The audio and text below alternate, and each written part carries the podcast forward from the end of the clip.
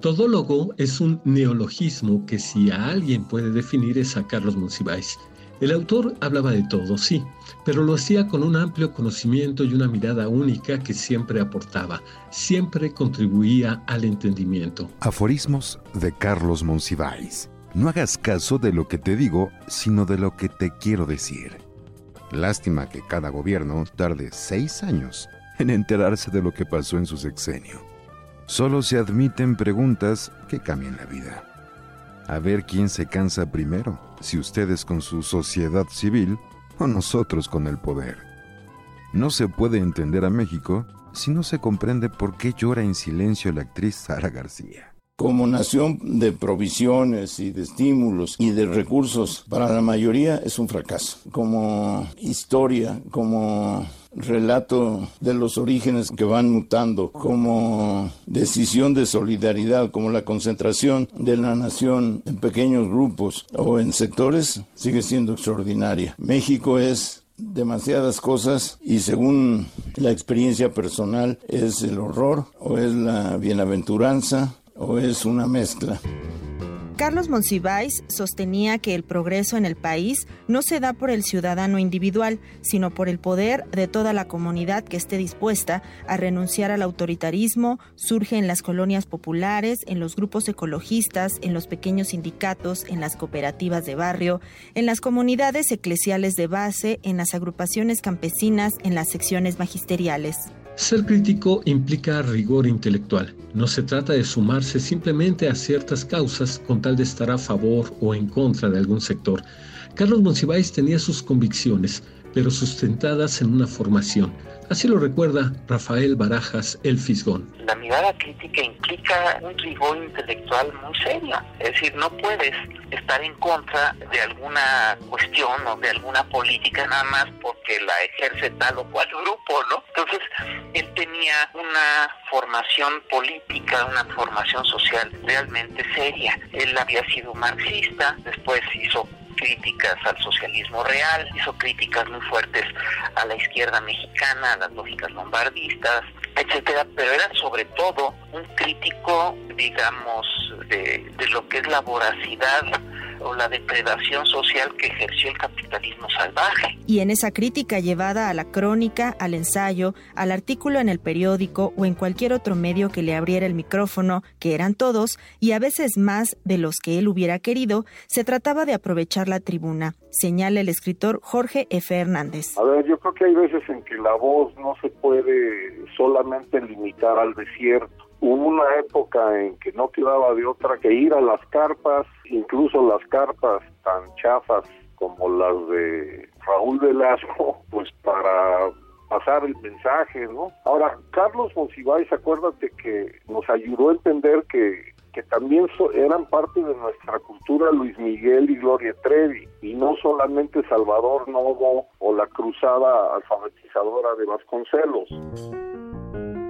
Querido, odiado, vigilado, Carlos Monsiváis, el ajonjolí de todos los moles, estaba en todos lados, pero en donde no estaba lo querían tener. Así lo explica el editor y escritor Braulio Peralta. La televisión, el cine, la radio, todos querían salir en la foto y todos se consideraban cercanos a él, a Monsi. Era tan importante desde el punto de vista intelectual, era una figura pública tan importante que lo querían tener en la televisión con Jacobo Zabrudowski o lo querían tener con en los programas de Jorge Saldaña o los querían tener en, en el cine con En este pueblo no hay ladrones, su primera película, o en Los Caifanes con Juan Ibáñez, ¿no? En un guion de Carlos Fuentes su figura era nodal. Estar cerca de Carlos Monsiváis era estar cerca de los reflectores. Y Carlos Monsiváis era un hombre muy solicitado por el empresariado, por los sindicatos, por los partidos políticos, por los políticos, por los gobernadores, por los presidentes. Aforismos de Carlos Monsiváis. Hay que sobrevivir desde luego, pero la sobrevivencia no exige disolver la existencia crítica la piedra filosofal. Entréguenme una ideología, que yo te entregaré una burocracia. La ausencia de contenido se reemplaza por la sobreabundancia de escenografías. Triunfar en política es no ver jamás a los damnificados de la vida. El poder también trató de acercarse a él, de publicarlo, de atraerlo, pero Monsiváis mantuvo siempre su distancia sin dejar de encararlo, explica Jorge F. Hernández. Eh, de siempre encarar al poder, encararlo es decir, mirarlo de frente y de cerca, siendo también, digamos, un intelectual que tendía más hacia la mano izquierda y por crítico eh, Carlos tenía una capacidad feroz para destrozar el sinsentido de los corruptos y de los traidores y de los abusadores. En opinión de Braulio Peralta, Monsiváis fue un personaje huraño, difícil para muchos, pero honesto en todo momento. Carlos Monsiváis era un personaje huraño, Carlos Monsiváis era un personaje para muchos difícil, cultivaba la amistad, pero también cultivaba a sus enemigos en el mejor sentido del término.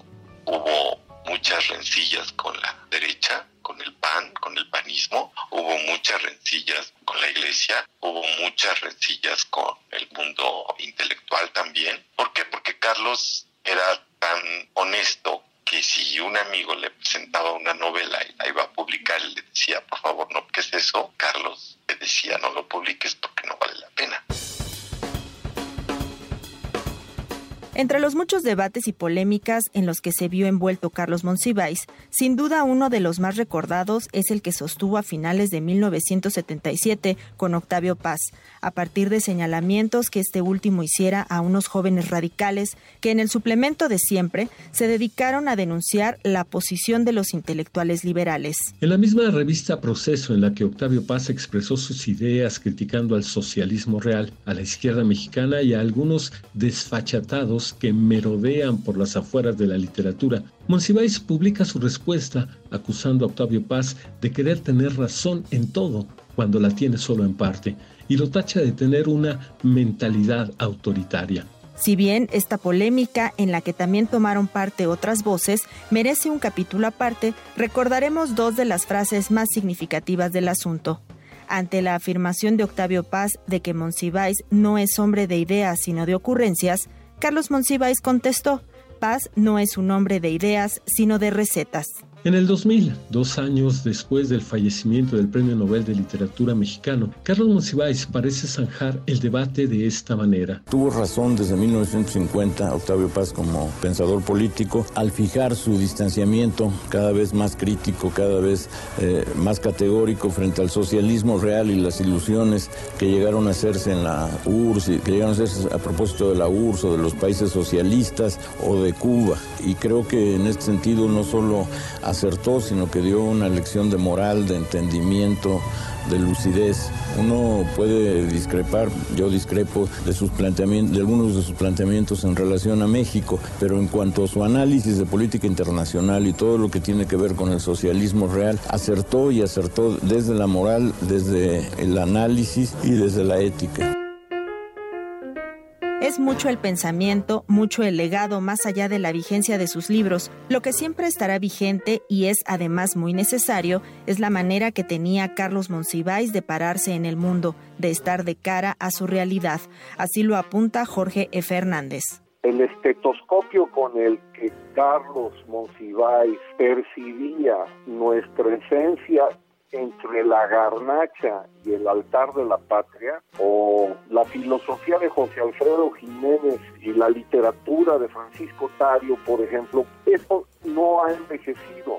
Los títulos de sus libros pueden servirnos como una especie de placebo para combatir cualquier virus, porque no sin nosotros o apocalíptic podría ser como una buena medicina para estas horas de confinamiento en la que parecería que no entendemos quiénes somos. En ese sentido, Beatriz Sánchez, prima del escritor, apunta a las posibilidades de este extenso legado. Eh, publicaciones pendientes, no tanto que no se hayan publicado, sino que se hacen recopilaciones. Por ejemplo, hay un libro que quieren sacar sobre sus ensayos eh, respecto a la frontera norte o ediciones que quieren hacer de libros que poco se conocen. No tiene muchos escritos que no haya publicado, pero es cuestión de revisarlos, su archivo es grande. Y también hay artículos o participaciones en la radio que nunca se publicaron como libros. Entonces, pues hay esa intención. Aforismos de Carlos Monsiváis. La inexistencia de derechos civiles y humanos centuplica la sensación de inexistencia. Todo en voz baja, no se vayan a enojar los obispos. La represión oficial solo reafirma la validez de la disidencia. La moda impulsa la tolerancia, aunque la tolerancia no está de moda. El insulto vuelve invisible e inexistente a la crítica. Con producción de Uriel Gámez, con voz de Enrique Gil, para Imer Noticias, Amelia Rojas, Juan Carlos Valdés.